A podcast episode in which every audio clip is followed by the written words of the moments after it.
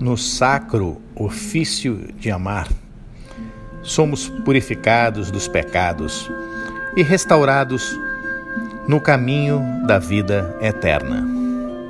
É o Pai, agindo através do Filho, que faz de nós um Espírito Santo, em comunhão com Ele.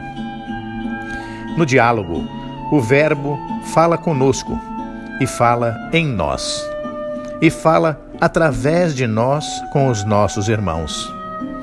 No ambão, pedir é receber.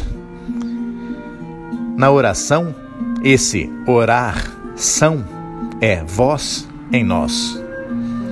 Divino Verbo, que vós seja a minha voz.